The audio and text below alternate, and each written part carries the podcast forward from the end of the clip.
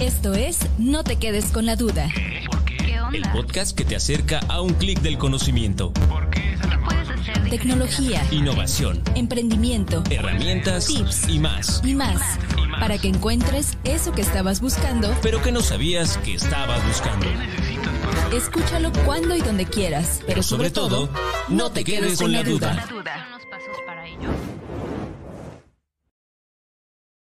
Bienvenidos a No te quedes con la duda, a un clic del conocimiento. El día de hoy tenemos con nosotros a un invitado que pues viene de, de aquí cerquita, pero de un centro de investigación eh, que vamos a ir conociendo eh, poco a poco. Y el, este es el episodio número 13, en martes 13. Ah, no, no nos espantemos, hay mucha información importante el día de hoy. Eh, y pues bueno, el tema que estaremos platicando alrededor de él es cómo prevenir una pandemia utilizando la biotecnología. Eh, y pues eh, para empezar como, pues, como es debido este, este día, eh, pues los queremos invitar a que se conecten a las diferentes plataformas digitales a través de las páginas de Facebook del Consejo de Ciencia y Tecnología del Estado de Morelos, del Museo de Ciencias de Morelos y del eh, CEMIT, de aquí del Centro Morelense de Innovación y Transferencia Tecnológica, en donde estamos eh, transmitiendo en este momento en vivo y más adelante podrás escuchar esta cápsula vía on demand en Spotify, Apple Podcasts, además de los de- demás episodios. El día de hoy, pues está con nosotros Víctor Telles. Víctor, gracias por estar aquí con nosotros. Muchas gracias ¿Le por la invitación. Pues me voy a permitir presentarte al público Gracias. eh, para que conozcan un poco más de, de Víctor. Actualmente es director fundador del Centro de Investigación en Ciencia Aplicada y Tecnología Avanzada, el CICATA, que está aquí en Xochitepec. Es la unidad Morelos del IPN. Es médico cirujano general de la Universidad Veracruzana. Cursó la maestría en Ciencias en Biomedicina Molecular y el doctorado en Ciencias en Fisio- Fisiología Celular y Molecular, ambos en el CINESTAP, en IPN.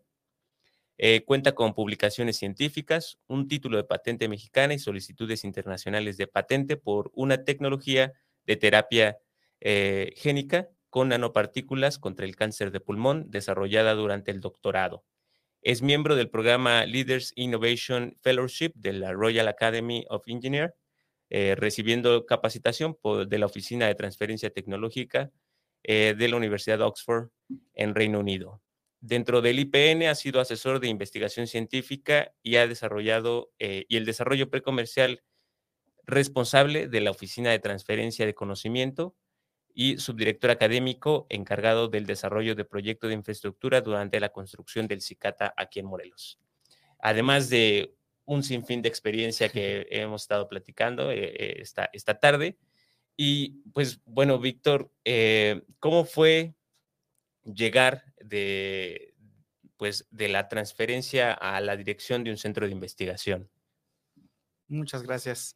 Eh, pues mira, fue eh, complejo, pero creo que es parte del proceso. En, en México, mm, la educación, el objetivo final de la educación es que lleguemos a aplicarla. Y precisamente esa es la parte que, que estamos tratando de enlazar.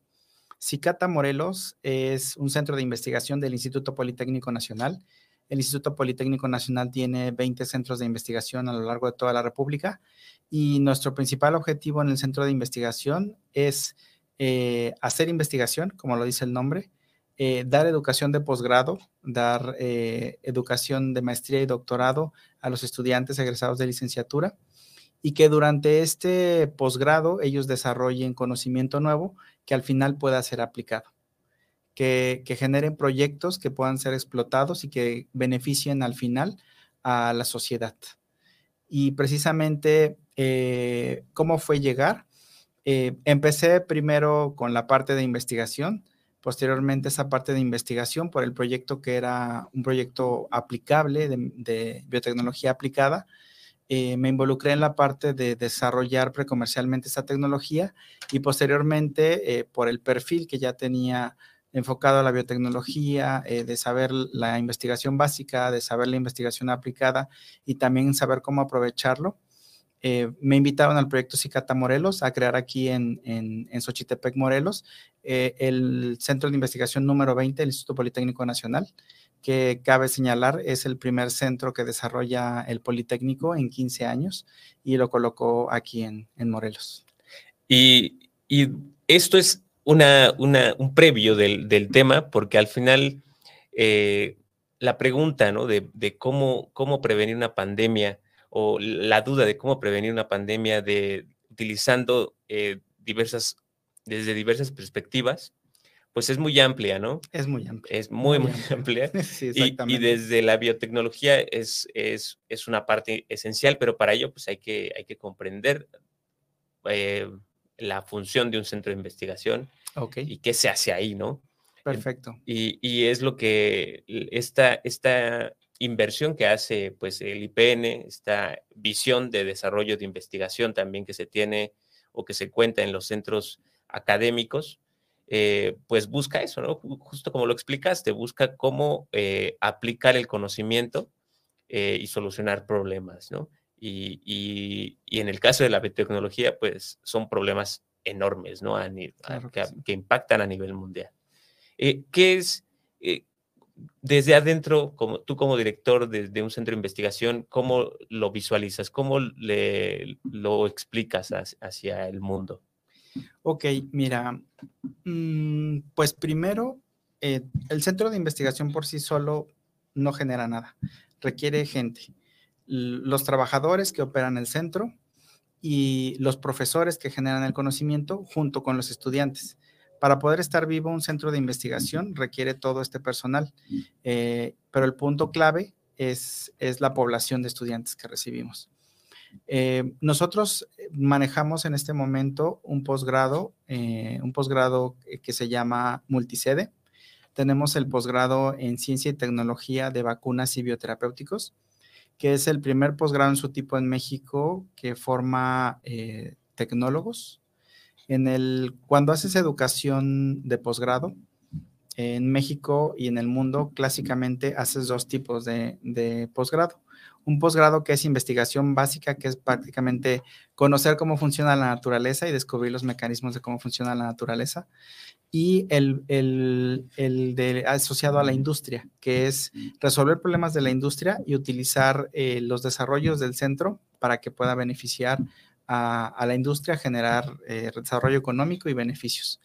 Y este, este posgrado que tenemos nosotros es una mezcla de ambos. Son personas que tienen el conocimiento de, de, cómo funciona la naturaleza y cómo aprovechar ese conocimiento para sacar adelante proyectos. Son prácticamente eh, gestores de proyectos. Eh, nosotros eh, tenemos esta oferta y de esta forma queremos hacer que el centro genere un beneficio local al darle la educación y permitirle a los estudiantes que tengan un desarrollo que vaya más allá de sus expectativas y además generar el conocimiento que pueda permitir ayudar a la sociedad a nivel local.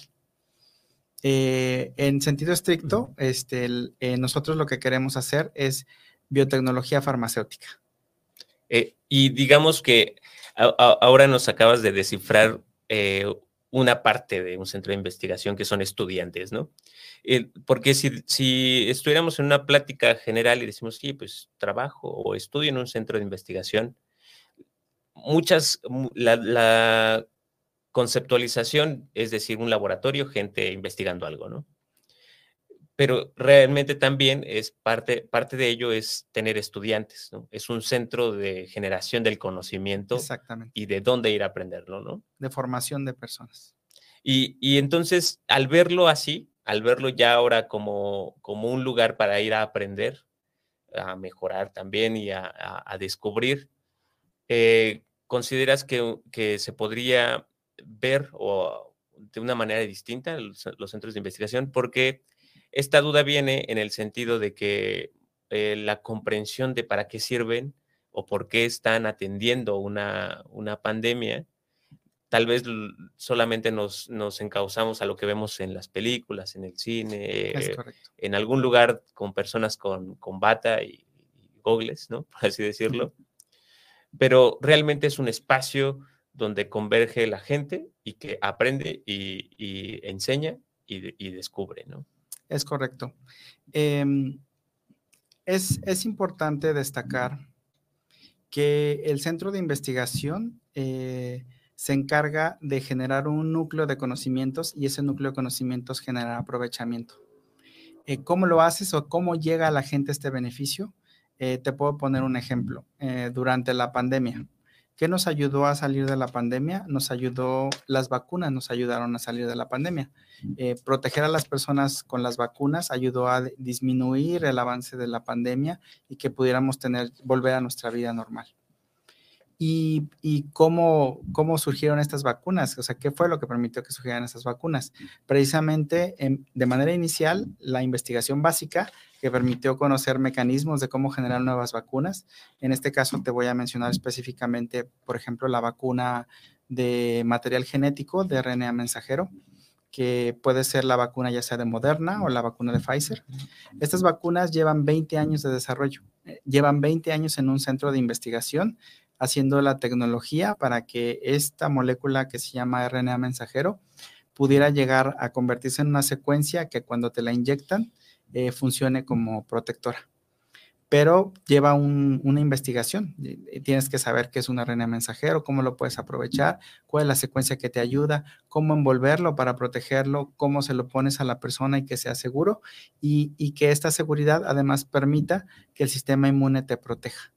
Obviamente, eh, e, e, esa tecnología a lo mejor lleva 20 años de desarrollo, pero en cuanto se descubrió el virus en diciembre de 2019, el, virus de SARS-CoV-2 que generó la COVID-19, eh, es conocer la secuencia de este virus, el conocimiento básico que se generó en un centro de investigación, que fue la secuenciar el virus, permitió que se tomara la, la molécula necesaria para que este RNA se convirtiera en vacuna y pudiera proteger a las personas. Son, son eh, pequeños eh, fragmentos como ladrillos que van armando todo que al final genera un beneficio para la población. Y en realidad, eh, pues el beneficio final, que es protegernos, tener vida normal, que ya no fallecieran personas por COVID, pues es un, es un beneficio que no podemos cuantificar.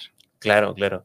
Y, el, y ahí podríamos eh, ir comprendiendo la cercanía que como ciudadanos, como seres humanos, más que nada, tenemos con un centro de investigación. O sea, los, estos espacios eh, trabajan en, la búsqueda de, solucionar problemas que necesitan cierta, cierta tecnología, que necesitan tiempo para lograr encontrarlo, ¿no? Eh, lograr, lograr encontrar eh, pues la fórmula correcta o la, las, eh, bueno, o en este caso, ¿no? La estructura correcta que se, molecular que se requiera, pero al final no estamos tan separados, ¿no? Porque, porque lo que se estudia en, en muchos centros de investigación tiene que ver en, en muchos porcentajes con, con, la vida humana, ¿no? Es correcto. O, este, o con la vida, ¿no? En general. Eh, los seres eh, vivos, por así decirlo. Y no está muy apartado de nosotros. ¿Por qué? Porque muchas veces pensamos que ahí está el centro de investigación y que esas personas son inalcanzables. Pero en realidad las personas que están trabajando ahí, los estudiantes, los profesores, son nuestros conocidos, son gente que viene de todas partes de la República, de comunidades pequeñas. O sea, muchas veces eh, pienso que cuando estás teniendo una educación básica, por ejemplo, y sobre todo en, educación pública, a veces piensas que, que, eso es inalcanzable, pero cualquiera lo puede hacer. Solo tienes que tener la curiosidad y esforzarte para, para llegar a ese punto. Y cualquiera puede contribuir, puede poner eh, un, pequeño ladrillo en, ese desarrollo que permite beneficiar a las personas. Y, fíjate que ya eh, en este punto vemos cómo, eh, pues sí, cómo se, cómo se utiliza o cómo se puede ver de manera tangible la función de un centro de investigación. Y sobre, sobre la pandemia, eh, que, vivimos del COVID, eh, hacia, hacia dónde apuntaba cuando inició, digámoslo así, por, decirlo, eh, no fue como algo de decir, claro, a ver, a ver tu centro de investigación, dame la vacuna. O sea, realmente es un proceso todavía, ¿no? Porque no, no es que todos los centros de investigación se dediquen a eso, ¿no? Entonces, eh, tú como investigador, como, como miembro de, esta parte académica, eh, ¿cómo lo viste? Digamos, eh, la solución inmediata está en decir, sí, este, enciendan las luces y los motores, pónganse a trabajar todos los centros de investigación, o, o, cómo funciona, digamos, hay, hay, un grupo de personas que van a estudiar, ¿cómo, cómo es este proceso para, okay. para el soporte? Eh, pues creo que eh, de manera... pues directa, lo que la gente ve es que esperamos a que hubiera pandemia para poder atenderla, pero no es así en todo el mundo hay grupos de investigación que están evaluando potenciales enfermedades que se pueden convertir en pandémicas todo el tiempo. Eso es precisamente la parte de conocer cómo funciona la naturaleza. Hay grupos de investigación que, por ejemplo, eh, van a la selva, toman animales, este, aíslan tejidos y de esos tejidos obtienen eh, em, este, virus, bacterias, microorganismos que pueden infectarnos a nosotros. Y hay una investigación siempre activa que está evaluando cuál es el posible riesgo para el ser humano. Lamentablemente, este, pues el SARS-CoV-2 que genera la COVID-19 no lo vimos venir, o sea, fue, fue algo que surgió, pero eh, voy al punto eh, de, por, de dónde viene, porque para saber cómo atenderlo tenemos que saber de dónde viene, por qué se generó la pandemia. Las pandemias no son algo atípico. La, eh, esta pandemia se generó porque un virus que estaba en animales pasó a los humanos pero no nada más es de que salgas a la calle y te encuentres con el virus. Los humanos estamos invadiendo territorio de los animales y, al exponernos a ellos estamos en riesgo de ser contagiados y que ese virus, como no lo conocen los humanos, nunca hemos estado en contacto con él, se empiece a esparcir y que no haya personas que sean inmunes, que, resistan al, al, virus. Eso es lo que produce una pandemia. Hay siempre hay riesgo de generar pandemias, siempre hay enfermedades que pueden generar pandemias. El punto es qué medidas toman los, países, los gobiernos, este, la comunidad para evitar que esa pandemia se siga propagando. Eh, así como salió el SARS-CoV-2 que generó la COVID-19, previamente hubo dos virus similares en, años anteriores. Eh, hubo uno que se llamó MERS y el SARS-CoV-1, porque este es el 2. Esos virus eh, se generaron en poblaciones y en determinado tiempo lo que se logró fue contenerlos ahí y que no se esparcieran y por eso no se hicieron pandemia. eso fue lo que no pasó con SARS-CoV-2. se, descontroló, este, eh, como estamos ya globalizados y es muy fácil viajar de un país a otro, se empezó a esparcir y como nadie había estado en contacto con el virus, nos contagiamos. Pero los centros de investigación activamente siempre están buscando, quizá no siempre en nuestro país, pero en muchos países, cómo prevenir estas, estas enfermedades. Y ya luego cuando se presenta, viene la otra parte. Ahora, hacer un tratamiento para, para, que, para que no te compliques o hacer una vacuna para evitar que se siga propagando.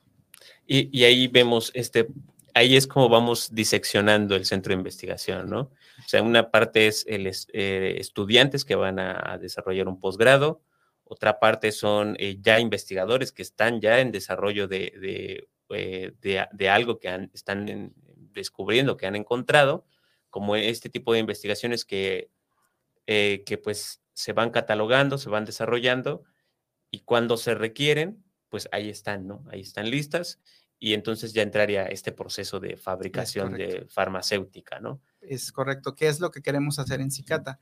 Eh, cuando, cuando, si ves de manera sencilla la, la farmacéutica, tenemos dos vertientes de medicamentos. Unos medicamentos, los clásicos, que son compuestos químicos como son la aspirina, el paracetamol, el ibuprofeno. Y existen otros medicamentos que son más complejos, que son llamados biológicos o biotecnológicos. Estos medicamentos es en los que nos queremos enfocar nosotros. Estos medicamentos son más complejos, son más costosos, pero son más específicos y le generan mejor beneficio a la población.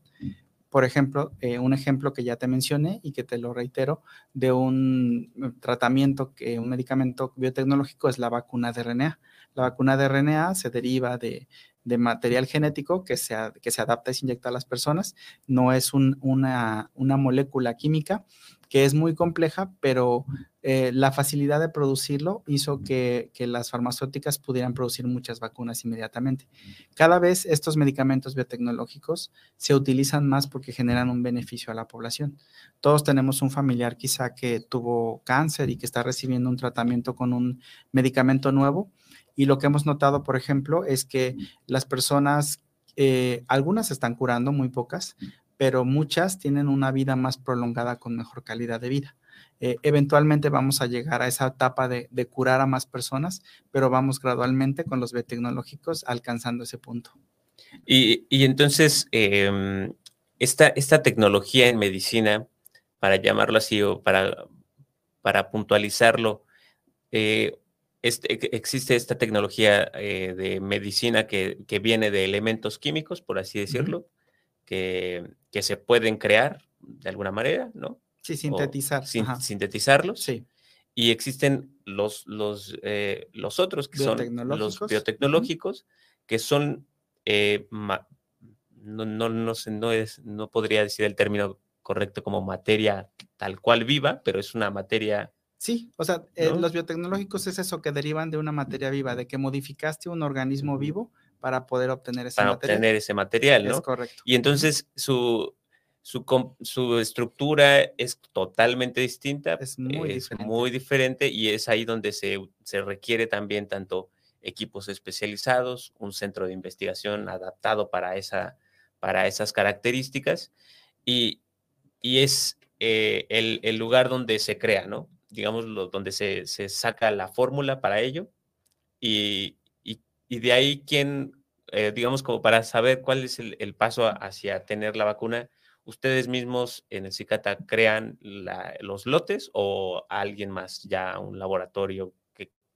que desarrolla las vacunas? ¿Cómo funciona esa parte? Las instituciones de educación pública eh, y, como el CICATA, que es un centro de investigación, eh, no tenemos la capacidad de producir a gran escala.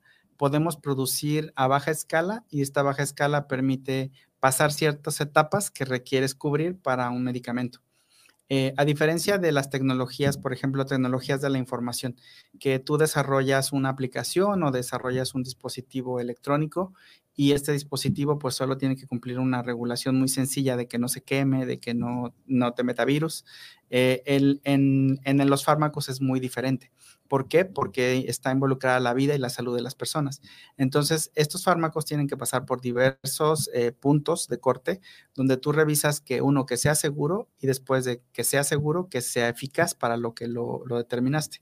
Esto es de que no produzca más daño en la persona del beneficio que puede provocar y que efectivamente el beneficio para el que lo determinaste sí sea el correcto y eh, como institución pública no tenemos la capacidad de hacer una inversión en este punto, pero ahí es donde viene la parte de la vinculación y la transferencia de tecnología. Tú desarrollas la tecnología y esta tecnología es, es un conocimiento que tiene valor y este conocimiento tú se lo puedes transferir a otra persona para que invierta en desarrollarla o en todo caso directamente con una farmacéutica. Mm. La tendencia que existe actualmente en el mundo para la parte eh, farmacéutica es que las universidades generalmente cuando tienen una tecnología muy valiosa, crean una empresa nueva, muy pequeñita, que empieza a desarrollar esa tecnología, avanza hasta cierto nivel y mientras más avances es más inversión, pero es más atracción hacia una farmacéutica, que fue lo que pasó, por ejemplo, con la empresa BioNTech, que se asoció con Pfizer para hacer la vacuna de RNA. BioNTech era una empresa pequeña alemana que llevaba mucho tiempo, 20 años desarrollando esta tecnología y encontró el punto adecuado en la pandemia para poder introducirla como una, una vacuna que se pudiera producir rápido, que fuera segura y eficaz. Esto lo vio Pfizer y Pfizer se asoció con BioNTech y esa es precisamente la tendencia que sigue. Entonces, ¿qué haríamos en Cicata si llegamos a tener un producto de este tipo derivado del Instituto Politécnico Nacional? Sería, pues, lo más probable crear una empresa, eh, avanzar lo más posible y atraer inversionistas para que puedan invertir en el desarrollo del tratamiento. Fíjate qué interesante, porque esta, eh, este camino representa no solo el desarrollo de tecnología mexicana en el CICATAP, eh, biotecnología mexicana, eh, sino que también representa la inversión, el desarrollo económico eh, y pues el impacto ¿no? que, va a tener esta tecnología en el mundo. Entonces, un, espacio como, como los centros de investigación, ah, esa es su función, ¿no? O sea, es, este espacio de, de crear soluciones, de encontrar aliados clave y de, de crear un, entorno favorable eh, eh, para, para el objeto principal que, fue creado, ¿no? Este, este, desarrollo. Y de las, em, hablando de, hacia este punto de las eh, oferta educativa que tienen, ¿hacia dónde está puntualizada? ¿Cuáles eh, cuáles sería como, digamos, primero las que ahorita, aunque ya nos mencionaste los nombres, ¿cuáles, ¿cuáles son las que ahorita están corriendo o cuáles, cuáles son las que van a venir ah, próximamente? Sí, la que actualmente estamos corriendo es el programa de posgrado que incluye maestría, que la hace saliendo de la licenciatura, y el doctorado que la hace saliendo de la maestría. La maestría y doctorado en ciencia y tecnología de vacunas y bioterapéuticos. Básicamente, pues desarrollar vacunas y los biotecnológicos o bioterapéuticos que te estoy mencionando. Pero la oferta que tenemos ya próxima es eh, un, un programa de posgrado que va a incluir maestría y doctorado también en biotecnología farmacéutica y diagnóstico molecular. Van de la mano. Em, no necesariamente en, la parte de, la pandemia, que sí fue importante el diagnóstico molecular que se hacía del, del SARS-CoV-2, pero sobre todo para las enfermedades crónicas, por ejemplo, el cáncer, la diabetes, la hipertensión. Es muy importante que empecemos a hacer el diagnóstico individualizado por persona. Aunque las enfermedades son similares y los tratamientos están enfocados a que se beneficie a la mayor parte de las personas, no es así y lo que permite el diagnóstico molecular es un diagnóstico de precisión que va a permitir que cada persona tenga el diagnóstico de sus enfermedades y específicamente el tratamiento que le va a funcionar únicamente a esa persona. Es hacia donde va la medicina. Entonces queremos incursionar en esa área de fusionar el diagnóstico molecular con el tratamiento específico, enlazar uno con otro. y Hace, hace, hace un tiempo tuvimos también a, unos invitados que, que, estaban desarrollando esto por la parte en la investigación de la, de la bacteria, bueno, eh, en, esa, en ese campo. Y, y, sí, pues se demostraba esto, ¿no? De que al final eh, el, el, ciudadano, la persona eh, que, que, tiene alguna enfermedad, tiende a, a tratar de encontrar una solución universal cuando lo que requiere es una solución muy específica, ¿no? Muy, de, sí, de, alguna manera diseñada, pero más, más, que nada este, encontrada, ¿no? O sea, de qué es lo que realmente ella necesita a través de un diagnóstico mucho más puntual en, en este, pues, eh, eh, sobre su salud, ¿no?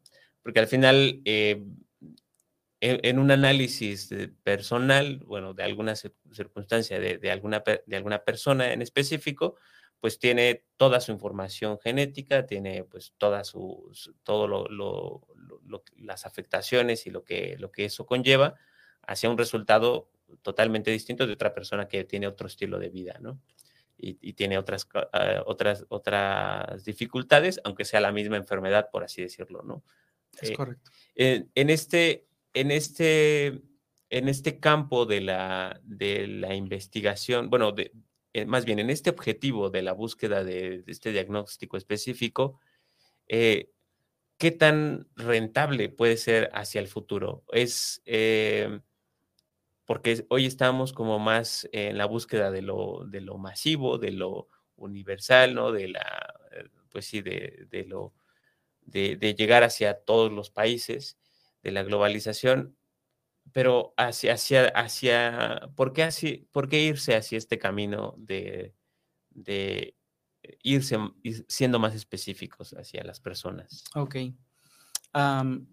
hace, hace unos años se logró secuenciar todo el genoma de, de, los seres humanos. Esto quiere decir todo el material genético que, es, que compone a un ser humano y esto permite conocer mucho de los fenómenos que nos producen enfermedad. Y en ese momento, eh, conocer la secuencia genética que te producía enfermedades era muy costoso, pero actualmente ya es, muy, ya es más accesible. ¿Qué nos permite esto? Que podamos hacerlo con cada persona y determinar específicamente si un medicamento, si un tratamiento te funciona o no te funciona. la tendencia va hacia allá, ¿por qué? Porque ya es más accesible y le va a dar mejor calidad de vida a las personas y también les va a permitir tener un tratamiento específico como te lo había mencionado previamente, eh, cuando tú haces un estudio para probar un, tratamiento, eh, lo que buscas es que beneficie a la al mayor porcentaje de personas, pero no quiere decir que todas van a responder igual. Este es el punto, determinar cuál es el tratamiento que cada persona necesita para curarse. Y actualmente las personas, bueno, yo este, les recomiendo que, que si te sientes mal, busques apoyo Eh, obviamente, hay, ya hay muchos métodos para hacer diagnóstico, aunque no sea el diagnóstico molecular específico. Y hay muchas enfermedades que no conocemos todavía. Hay muchas enfermedades que son muy pequeñas, en poblaciones muy pequeñas, y que la gente cuando tiene un padecimiento se acerque a una atención médica y, por ejemplo, proporcionen sus muestras para que se estudien, esto va a permitir que cada vez haya más conocimiento y haya más resolución de enfermedades. Y, y este camino que, que, que, se busca, ¿no? Que, se logre, que se logre llegar a ello, eh, pues todavía le falta un cierto punto, ¿no? Porque al final eh, vemos que las personas seguimos yendo, porque ah, me ha tocado también ir a los espacios, ¿no? De atención rápida, de consultas rápidas, eh, que muchas veces, pues, tienen a médicos muy, muy buenos que sí te dan un diagnóstico correcto, ¿no? Y dices, ay, tan, tan económico que me salió y me curé a la primera, ¿no? pero pues no siempre sucede, ¿no? Ese es el riesgo de, esta, de, este punto. Y digamos, para llegar a ese, a ese momento eh, en, donde, en donde uno pueda encontrar estos diagnósticos específicos, em, falta como política pública, falta como desarrollo de inversión o hacia, hacia dónde va esta, esta tendencia. Faltan todos. Faltan todos.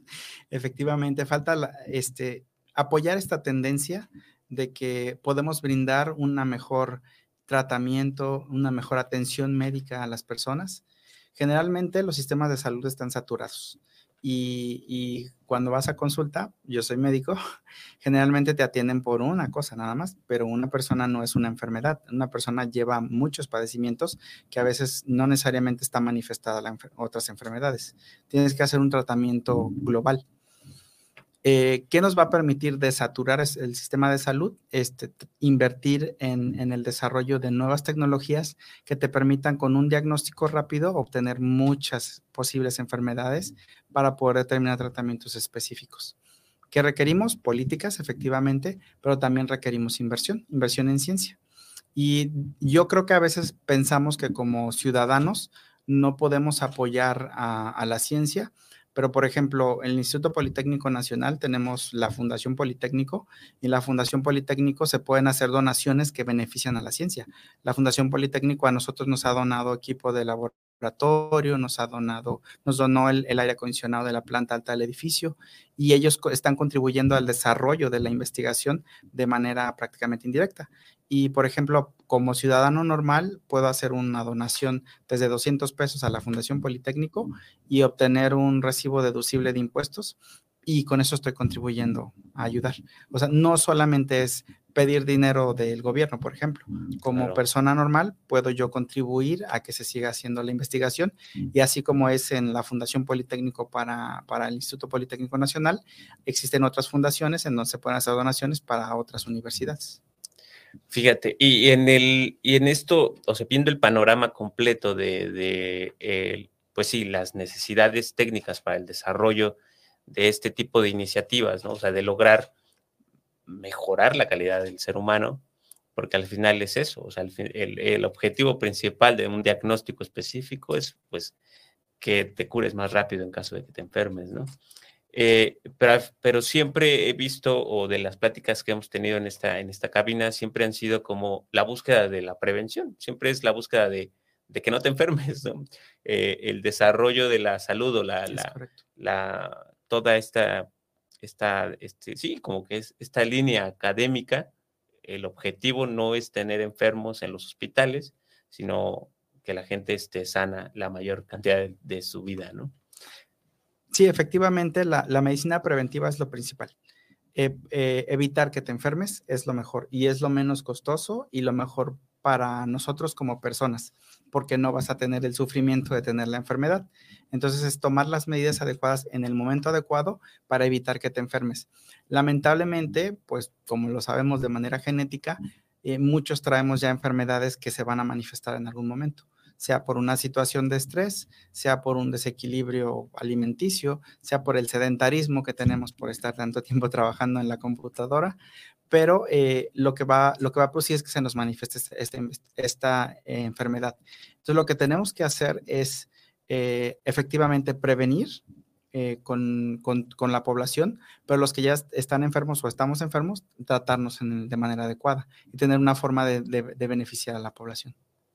Y además de esto, vemos que eh, bueno, tocamos como el camino de, atención de una pandemia, ¿no? Que es algo eh, que pues se da de manera masiva, bueno, que absorbe varios espacios geográficos, pero eh, lo, que, lo que ahorita están trabajando en, el, en las maestrías, en la oferta que están dando es para enfermedades crónicas que llevan años en la vida del ser humano y que, y que se buscan atender, ¿no? Se busca darles mejores soluciones y en este camino, eh, podríamos decir que sí, eh, las pandemias son algo peligroso, son algo difíciles, eh, pues lo, vivimos todos, ¿no? Esto, este, en este tiempo.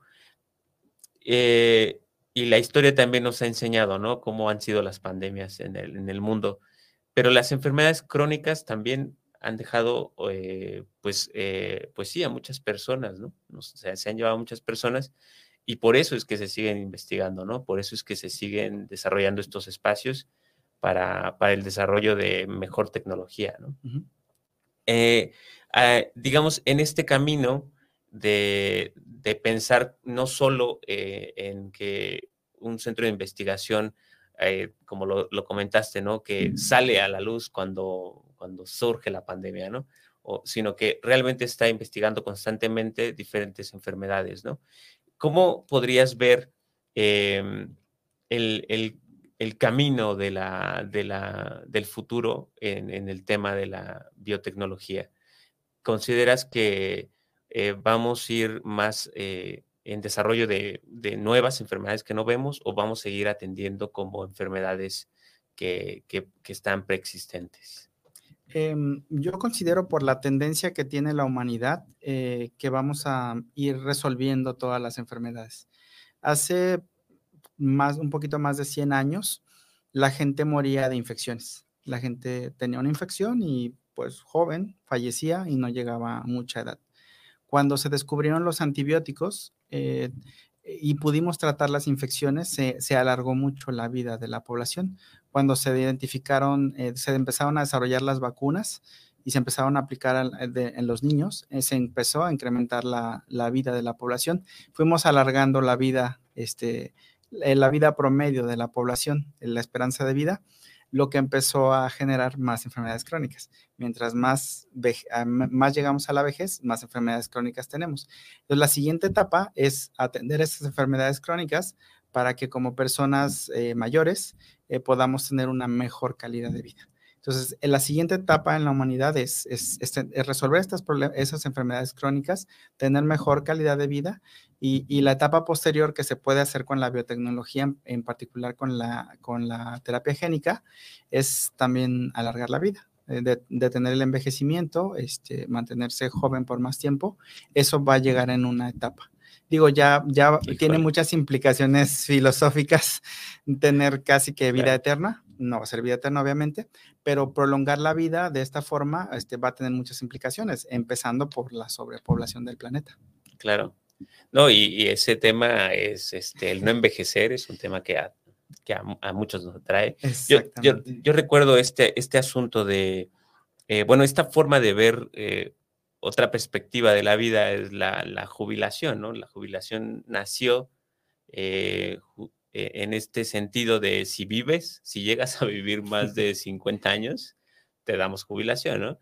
Pero esto nace en una industria, eh, en unos años en donde la gente no vivía más de 50 años. Es correcto. Ser un logro llegar a los 50 este, o menos. Y, y hoy ya tenemos este, jubilaciones más avanzadas, ¿no? Hasta los 70, porque ya las personas están viviendo más, ¿no? Ya el espectro de vida es, mucho más amplio eh, recuerdo en una conversación de jóvenes, de, de personas muy jóvenes hace un tiempo, eh, que yo les decía, bueno, es que mi sueño sería llegar a los 150 años, relativamente lúcido, no lo podría asegurar, pero es, es como una idea, ¿no? Sí. Y, y solo de, de, los que estábamos ahí, que éramos como 8 o 10 personas, solo otra persona dijo, yo también quiero llegar a los 150 años. Y, y esta visión es muy complicada de entender, pero al final yo lo veo así. Si, si hoy en día hay personas que ya están llegando de manera tranquila a los 90, en, en 30 años que yo, que yo tenga 40, ah, en 30, en 30 años que yo, yo esté ya eh, patinando a los 70, sí. pues ya va a haber un avance tecnológico bastante amplio como para que llegue tranquilamente a los 90 y, y ahí veremos, ¿no? Si ya esté esta tecnología de rejuven, ah, no, no es rejuvenecimiento, ¿eh? pero, pero hacia allá va esta, este, este camino, ¿no? De cómo mejorar, eh, pues sí, se investiga, se estudia, eh, se crean este, las, las, tecnologías, las medicinas o, o lo que, lo que se, se, descubra para mantener una vida más tranquila, ¿no? Bueno, no más tranquila, sino eh, protegida, ¿no? Segura. Una mejor calidad. Una de mejor vida. calidad de vida. De hecho, los expertos mencionan que probablemente ya nació el ser humano que va a vivir más de 150 años por los que, los que están naciendo ahorita y, y, y, con el avance de la tecnología, cuando ellos ya envejezcan, eh, ya vamos a tener la posibilidad de, de, de, que vivan ese tiempo. Pero sí tiene muchas implicaciones que se tienen que ir cubriendo, que probablemente la ciencia también va a tener que atender. Por ejemplo, eh, cosas como la, la inteligencia artificial, que va a empezar a disminuir ciertos empleos que son repetitivos. Entonces, ahora de qué vamos a trabajar o cómo vamos a trabajar lo más seguro es que si una persona va a vivir más tiempo con mejor calidad de vida, pues va a tener que trabajar más años. Entonces claro. va a estar trabajando hasta los 120 años o algo así. Claro, claro. No, y, y sí, sí, este camino de, sí, de justo el de preservar la vida más tiempo representa o repercute en, en todas las actividades que hacemos, tanto el ocio como el trabajo, como el estilo de vida, ¿no? Eh, y en, en, este sentido, eh, hay varias teorías conspirativas, ¿no? De que eh, al final del universo, al final del, de, de, lo que se esté desarrollando, eh, pues el entretenimiento va a ser lo que se requiera más en el futuro porque va a haber más tiempo.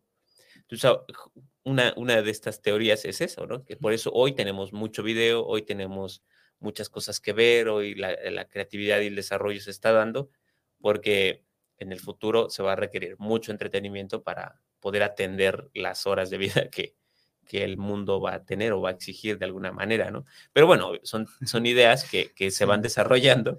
Ya lo vimos en la película de Wally, ¿no? Sí, sí, sí, me, o sea, me viene a la mente como muchas de estas historias, eh, muchas románticas, muchas otras no, ¿no? En donde lo podríamos ver, ¿no? Eh, pero al final eh, bueno, entre unas de ellas, hablar tan solo de la idea de la crogenia, ¿no? Como para poder llegar hacia, hacia otros universos o uh -huh. poder vivir en el futuro, por así decirlo, eh, representa eh, un avance tecnológico interesante, no sé si, lo, si se lograra, no, no, sé si se ha logrado, pero si se lograra confirmar el, la teoría de la crogenia, pues eh, estaríamos hablando de no solo de, una persona, sino de células, ¿no? Incluso de células, pues, que mantenerlas congeladas por mucho más tiempo eh, o, o, otros tejidos, ¿no? Y que eso representaría, eh, otra vez, un beneficio para la humanidad desde el, desde el lado científico, ¿no? Y biotecnológico. Claro que sí, y de hecho eh, de eso se trata la ciencia. Gradualmente vamos, va, vamos comiendo el, el, el área de la ciencia ficción y la vamos haciendo ciencia real. Sí, Generalmente muchos de los fenómenos que están en la naturaleza, que nos parecen fantásticos, en realidad es, es este, un, un, fenómeno natural que todavía no entendemos, pero que gradualmente vamos conociendo. Sí, claro, y la, la primicia del cine es de que la realidad siempre supera la ficción, ¿no? O sea, todavía lo que vemos eh, no se compara con, con lo que es realmente, ¿no? Eh, el, en el podcast pasado hablábamos de los materiales eh, eh, nano, de los nanomateriales, Materiales. que al final es un mundo que no percibimos a simple vista, pero que está ahí y que si lo pudiéramos observar de manera más cotidiana, creo que estaríamos impresionados de, ello, ¿no? Eh, eh, y en este, en este sentido, me, me veo o, o me acuerdo de muchas enfermedades y muchas historias en el cine que, que nacen a partir de historias reales, ¿no? De enfermedades, de cómo eh, eh, una de ellas fue, por ejemplo, la de, la de Texas, ¿no? Que hablaba de una persona que se enfermó de, de SIDA y que a través le diagnosticaron uno o dos años de vida y pues eh, el aferrarse a la vida lo llevó a encontrar farmacéuticas, por ejemplo, en México, bueno, según la película, ¿no? sí. Con, eh, y que lo, logró vivir 10 años, ¿no? Y en ese tiempo que todavía ni siquiera, pues, había tanta investigación, ¿no?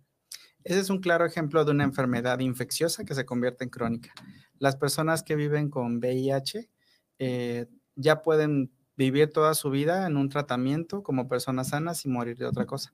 El desarrollo tecnológico en la farmacéutica nos ha llevado al punto en que estas personas pues obviamente están contagiadas de un virus, pero ese virus eh, pues vive en ellos, simplemente contenido. O algunos se han logrado curar con, con, este, con terapias y trans- trasplante de médula. Eh, algún momento vamos a llegar, yo creo que a curar el VIH. No es cercano el momento, pero, al pero actualmente las personas pueden vivir con VIH toda su vida, morir de otra cosa, morir de viejos y no tener ningún, ningún cuadro de, de SIDA, o sea, te- que se presente la, la Claro. inmunodeficiencia. Claro.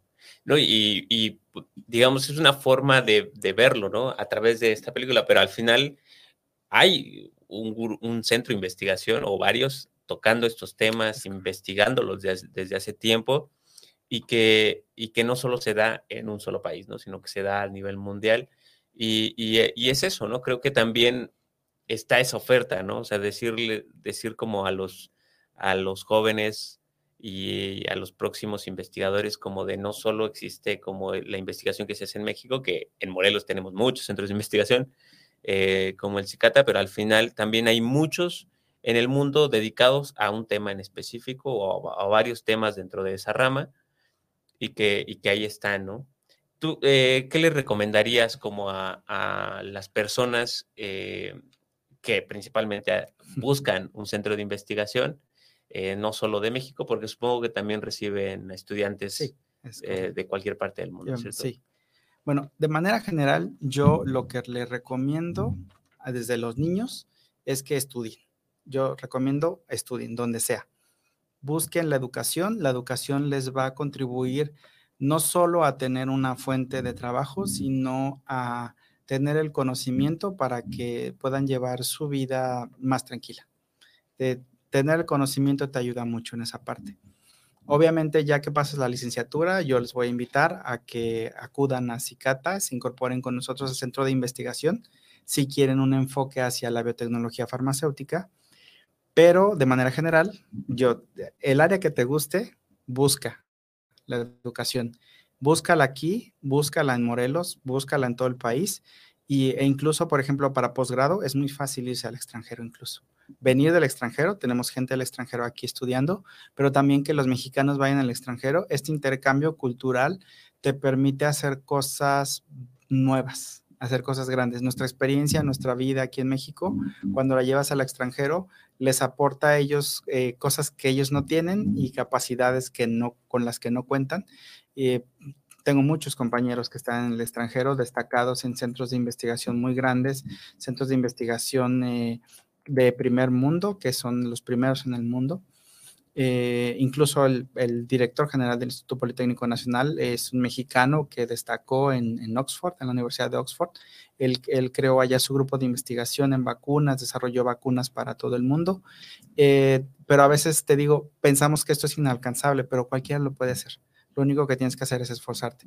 Entonces, mi recomendación es sí, si están enfocados en biotecnología farmacéutica, algo de farmacéutica, vayan a Cicata, pero si les interesan otros temas, busquen donde sea, educación hay. Tenemos muchas universidades, tenemos muchos centros de investigación donde pueden este, acudir y tomar un posgrado, incluso educación continua, que son cursos, talleres, eh, actualizaciones en información.